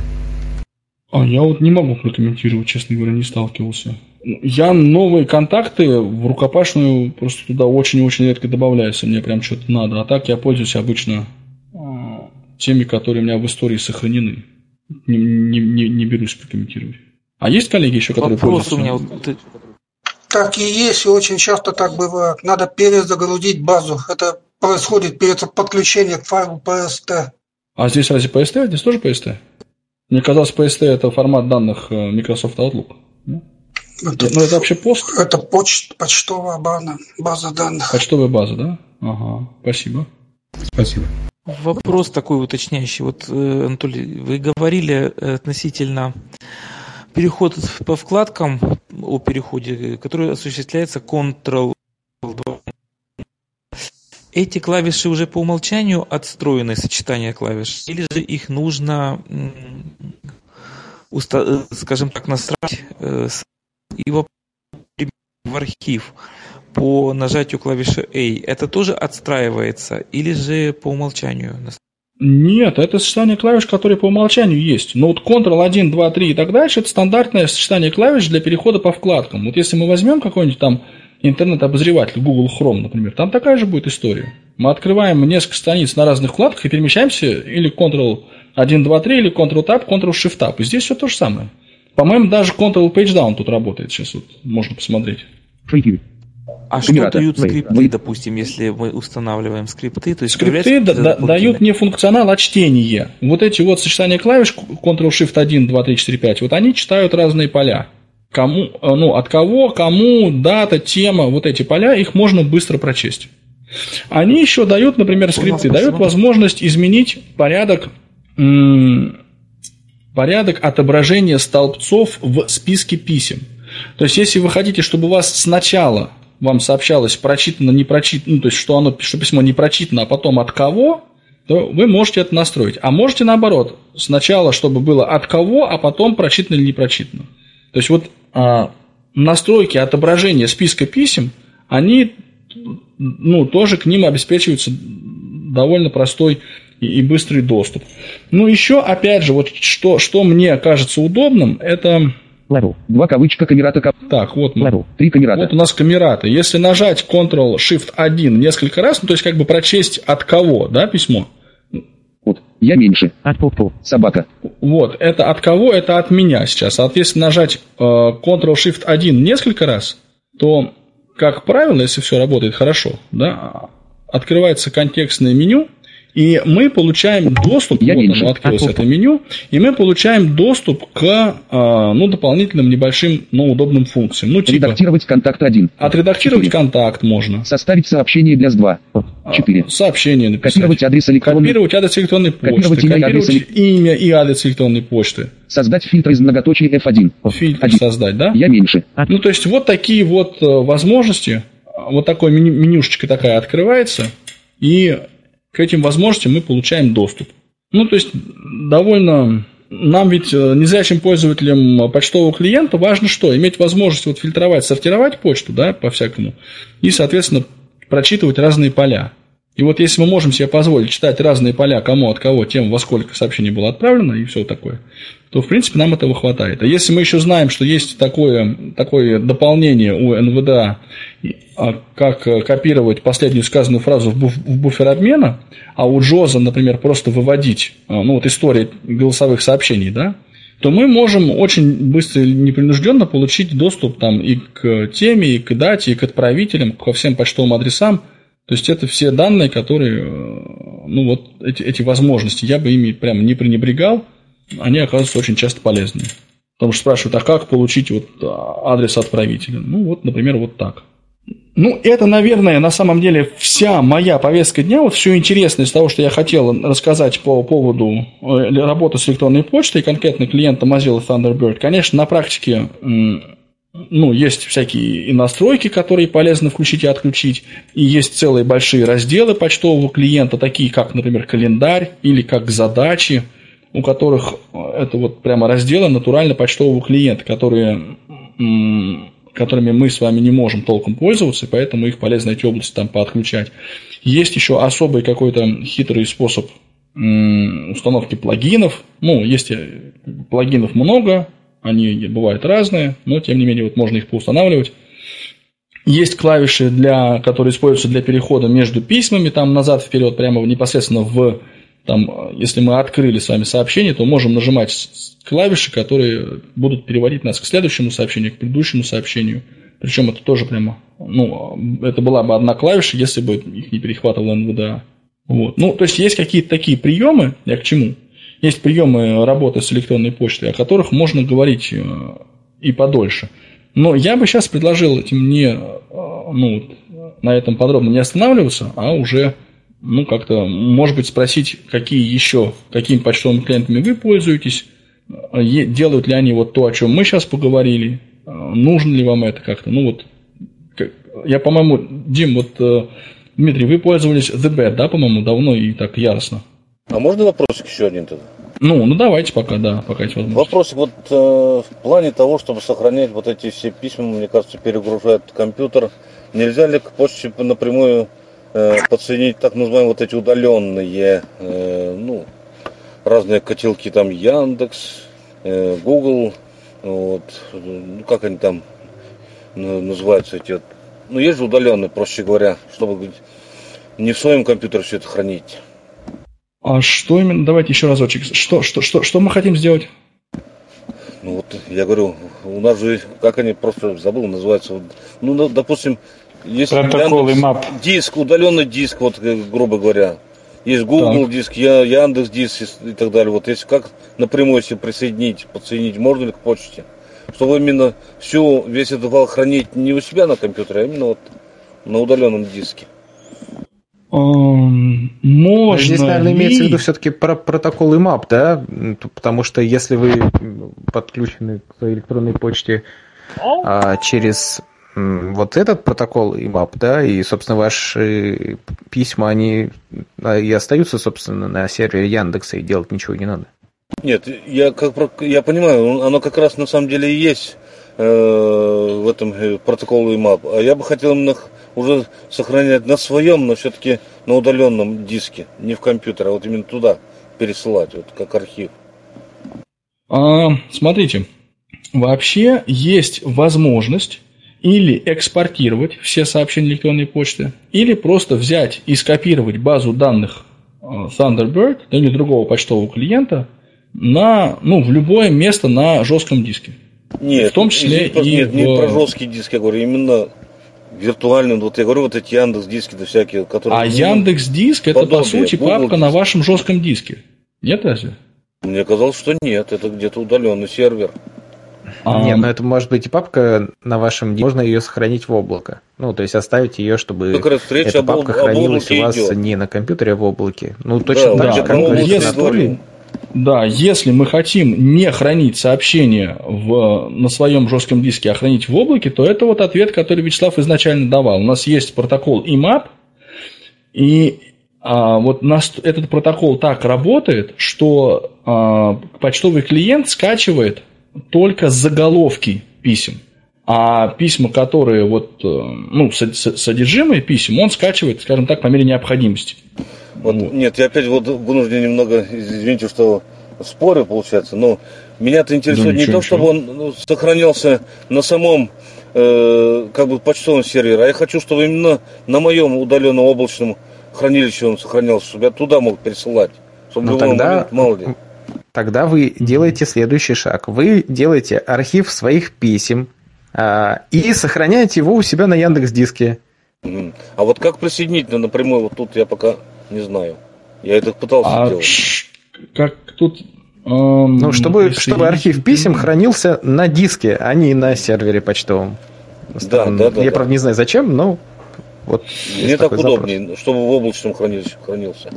Ну, я думаю, что да, тогда совершенно правильно Вячеслав говорит, что вам надо просто создать а, архив с, с вашими письмами, ну и разместить его в облачном хранилище. Но при этом а, вы можете, например, что сделать? Вы можете всю базу писем перенести в облачное хранилище. Вот, а, раньше была какая история, что а, у меня, например, два компьютера, и я настраиваю а, расположение базы писем, ну, где-то, например, в облаке, там, в Яндекс Диске или в Дропбоксе, а потом я указываю на втором компьютере, ну, то есть я на обоих компьютерах делаю соответствующую настройку.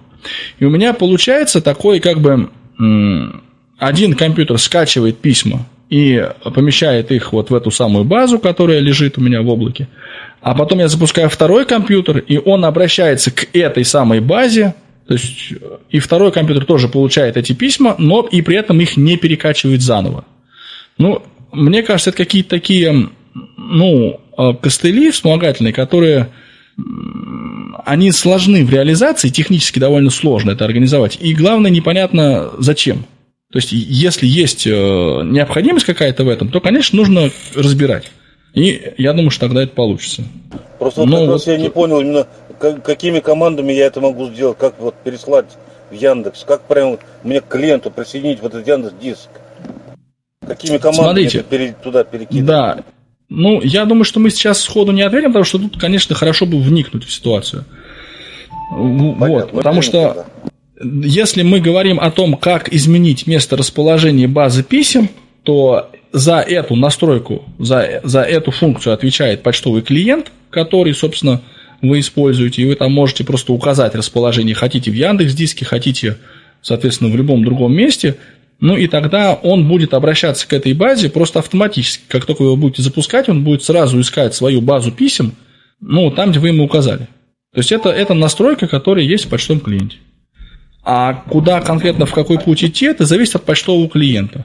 В Mozilla Thunderbird, скорее всего, это будут инструменты там настройки.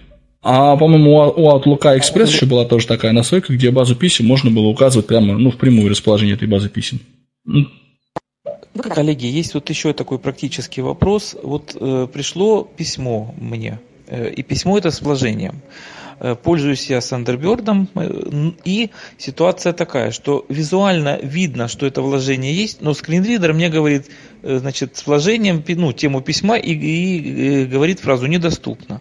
То есть была такая ситуация несколько раз.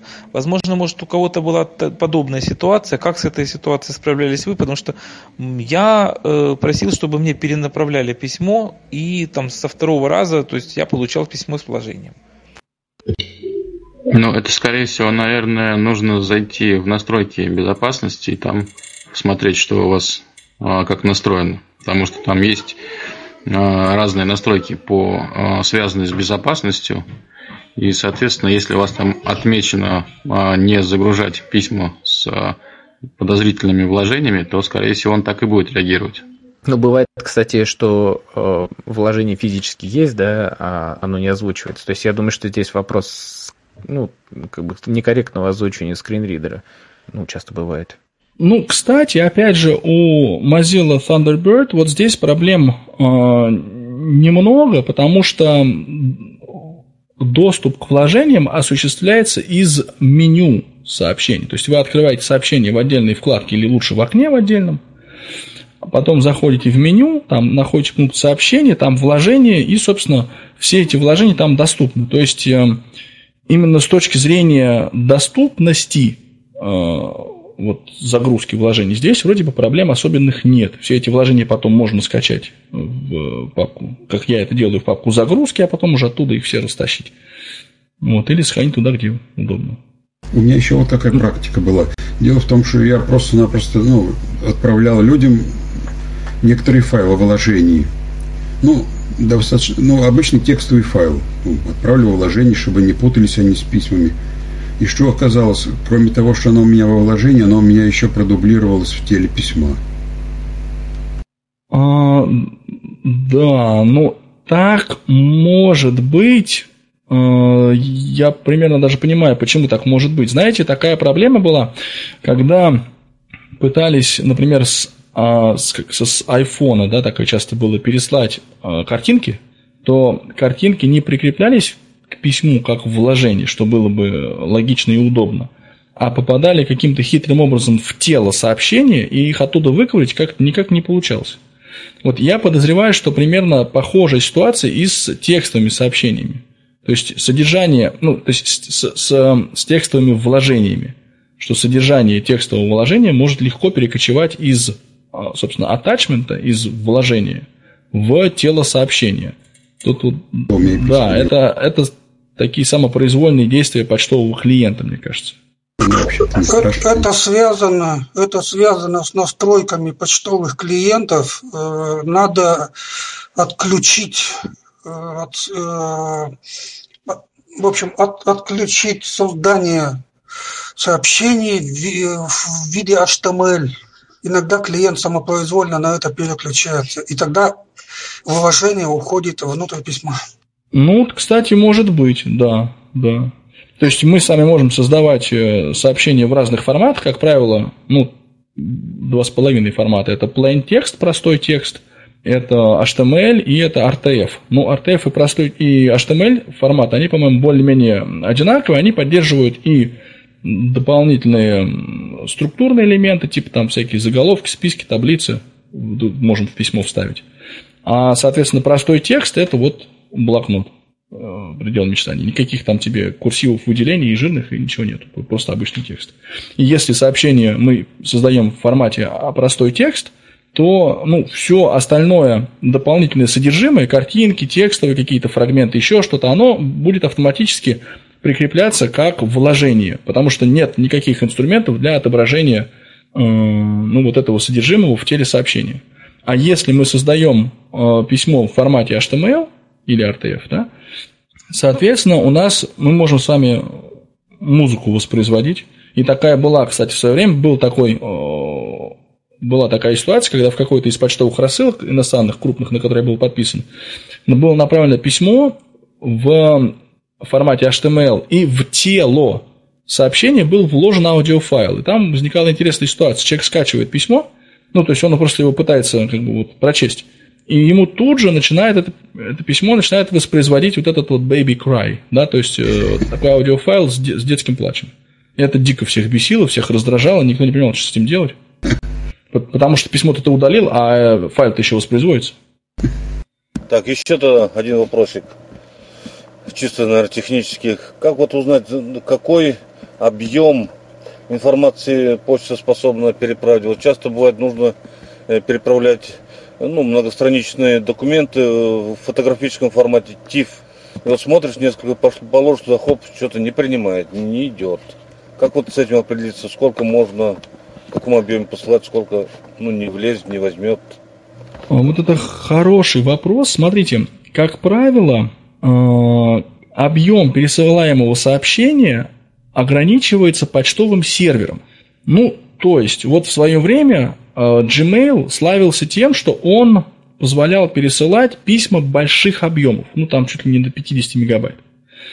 Дальше э, ситуация начала развиваться следующим путем. Когда почтовый э, сервер, почтовый сервис видит большое сообщение, или даже на уровне почтового клиента это может, быть, э, может регулироваться, то, ну, в частности, вот э, компания Microsoft, да, то есть если мы используем, например, очень большое вложение пытаемся сделать в почтовом с каком-то а, сообщении, то он не прикрепляет письмо, к письму наш файл, а он как бы автоматически копирует эти, этот наш файл в облачное хранилище, а в сообщении оставляет только ссылку на закачку этого файла. Такой вот тоже я с этим сталкивался. Ничего себе. Да, да, да, да, это было у меня тоже очень удивительно.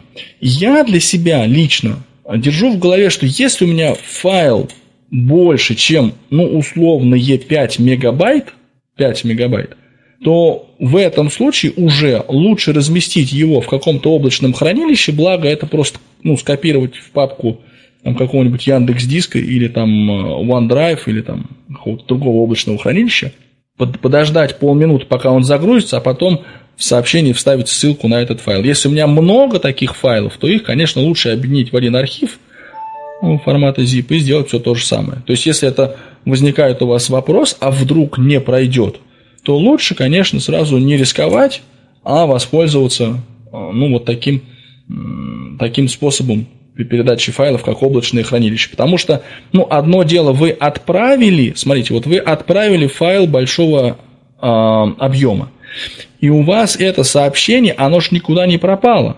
Оно у вас останется в папке, э, как там, как называется папка, и зашедшие, да? В папке отправленные. У вас останется это сообщение. То есть у вас этот файл будет помещен прямо вот в базу писем. Когда вы будете загружать в следующий раз почтовый клиент, ему надо будет этот файл ну, как бы подтянуть, да, проверить, он там на месте, не на месте, как там у него дела. То есть он попадает в эту базу, и база становится очень большой. И это замедляет работу, соответственно, почтового клиента. И человек, который получает письма, он тоже может получать, ну, сейчас уже нет медленного интернета, по большому счету, но он может получать их, ну, я не знаю, там, в какую-то вот для себя, ну, то есть для него, условно, почтовый клиент зависнет там на, пол, на, на, на, на полминуты. И будет непонятно, а почему это, собственно, он виснет. Почему, почему такая пауза, да? Или, например, он использует э, мобильное подключение, но не в смысле, что он с iPhone это, или с Android получает, а в смысле, что он раздает мобильный интернет, а по слухам там еще существуют какие-то ограничения на объем закачиваемых данных. Ну, то есть тоже может быть не очень комфортно. Поэтому, в принципе, всегда лучше, чтобы перестраховаться, посылать не сами файлы, а ссылки на них. Ну, просто не каждый собеседник может это уметь, эти все ссылками работать. Во-первых. Во-вторых, а вот конкретно мы сейчас, откуда, как узнать, э, почта моя, сколько может принять вот именно в ссылке, ну, во вложении. Да, объем например, какой? Объем. Какой можно мне вот принять? Искать в интернете э, справочную систему вашего почтового провайдера, то есть если это Яндекс, то прямо искать, вбивать в интернете, какой максимальный объем почтового сообщения поддерживает Яндекс Почта. И другого способа это выяснить, к сожалению, нет. Там будет справочная система вам, ну, то есть ссылка на статью справочную, и там будет там написано. Вот на текущий момент Яндекс поддерживает 20 мегабайт. У меня Gmail. Gmail, да. Ну, значит, вот Gmail, то же самое. Ну, вот он тоже точно так же придется что выяснять. Gmail поддерживает 25 мегабайт, но а, если вы отправляете на Gmail, понимаете, да? Ну да. Ну да, вот потому что что произойдет, если Яндекс поддерживает там 20 мегабайт, а Gmail 25, и вы отправляете сообщение объемом 25 мегабайт. Gmail его отпустит, но Яндекс его не примет. И, и получается, что у вас вот я почему уклончиво начал отвечать на этот вопрос. Потому что очень много здесь вводных. Объем вашего почтового сервера, что он может пропустить, что может принять э, сервер вашего получателя, там, ну и так дальше. То есть тут много таких факторов при входящих. Ну, опять же, вот не обращал никто внимания на такую ситуацию. Когда в теле письма посылаешь, может быть, то же самое количество страниц, допустим, э, текстовые, он все нормально идет, принимает, а вот то же самое количество страниц вложишь во вложение, он отказывается его принимать. Вроде, вроде уж казалось бы, какая разница. Вот это я факт, кстати, ну, обратил внимание на такую ситуацию. Нет, я, честно, не сталкивался. Ну, Нет, я экспериментировал, было такое. Угу. Ну да, вы, видимо, так всерьез подошли к вопросу. Но это большой должен быть объем текста, чтобы он там был 10 мегабайт или... А это картинка TIFF, видишь? А, ну, TIFF если вот это. Да нет, все проще. Вот вы наберите в обычном блокноте, условно говоря, два слова, да, и сохраните файл. А потом эти два слова наберите в Word и тоже сохраните файл. И посмотрите размеры. При сохранении файлов она запись, кроме непосредственной информации, записывает кучу для нас бесполезной информации о якобы форматировании и так далее. Ну да, да, это мы с вами немножко вышли уже за пределы обсуждения почты, но есть, есть дополнительная информация, которая тоже а, мета-информация. Может быть, еще, э, ну, я так понимаю, что у вот этого приложения, о котором сегодня речь, у него есть э, там какая-то справочная информация, да, есть э, где почитать про него. Если мы говорим о, о почтовом клиенте Mozilla Thunderbird, то я бы всех, да, переадресовал куда? Смотрите. Дефис. Значит, мы установленном уже клиенте Файл. Открываем меню, Идем до пункта. Инструменты. Справка. Справка. Знаком. Здесь есть помощь, и это общая справочная э, система, которая меня не очень впечатляет, честно говоря. Сочетание клавиш 4. А вот есть сочетание клавиш. И вот это более интересно. Соответственно, здесь открывается э, интернет-обозреватель, используемый по умолчанию. В моем случае это Google Chrome с надстройкой Google Sound Effects, поэтому эти звуки и слышали звук запуска. И там откроется, соответственно, справочная система, которая, ну, страница, фактически веб-страница, которая содержит актуальные сочетания клавиш. Причем даже, по-моему, на русском языке она сейчас откроется. И если она не, не запомнила то, что я специально ее переводил на английский вчера. Preview. Я меньше. А. Деточка. One tab. Дефис. All mail. Def one. Ну, да, звуков много, а толку мало. Address and search bar edit has autocomplete CTRL. Плюс. L selected calendar. Точка. Google Calendar. Дефис. Google Calendar. Деф... Горячие клавиши. Вертикальная черта справка. Добрались. Clickable list width. Complementary landmark navigation landmark list width. 1. Items list width. 1. At main landmark. Горячие клавиши. TB heading level. Ну вот, горячие клавиши TB, это Thunderbird, соответственно. Clickable. Горяч... Thunderbird. И клавиши, нас... клавиши могут быть настроены или отключены с использованием дополнения точка. Два оглавления. Здесь есть оглавление, ну и всякие разные горячие клавиши. То есть прямо можно почитать. Там в том числе описаны как раз вот эта клавиша A, которая в архив сообщения отвечает, отправляет. Клавиша M, которая меняет состояние прочитано, не прочитано. Клавиша J, которая отвечает за э, отметку статуса как junk, ну то есть э, спам, не спам, ну и прочие другие сочетания клавиш. Справка здесь. Ну что, мне ну кажется, что ж, на этом я, да, да, я думаю, можно да, поставить многоточие. Больше вопросов э, у нас нет. Мы и так сегодня уже достаточно долго э, наслаждались звуками Анатолия Дмитриевича и его замечательной звуковой схемы. А, и, ну, для меня лично важно то, что я установил вот только что этот самый почтовый клиент, э, и буду его изучать, конечно же. Да. Вот. Э, и большое спасибо за, ну вот, как это слово, лайфхаки. Я думаю, что мы тоже их будем применять активно в нашей работе. Всех приглашаю э, предлагать свои темы для будущих наших вебинаров, потому что система работы незрячего специалиста тема обширная, и можно там много тем э, различных рассмотреть. Анатолию Дмитриевичу спасибо. Э, Еще хотел бы сказать, что у нас э, следующий вебинар будет во вторник. Он будет посвящен приложениям для изучения иностранных языков. Проведет его Агат Башко. И ну, как бы все вопросы, предложения, пожелания мы принимаем. Анатолий Дмитриевич, большое спасибо. Если часов? есть еще что добавить. Во сколько, во, во сколько, сколько будет? Вебинар? А, вебинар также в 11 часов утра. Мы решили, чтобы было проще, удобнее. Ну и, конечно же, следите за нашими а, рассылками в различных, э, на, на различных каналах. YouTube-трансляция, эфир радио Камерата. Всем большой привет. До встречи.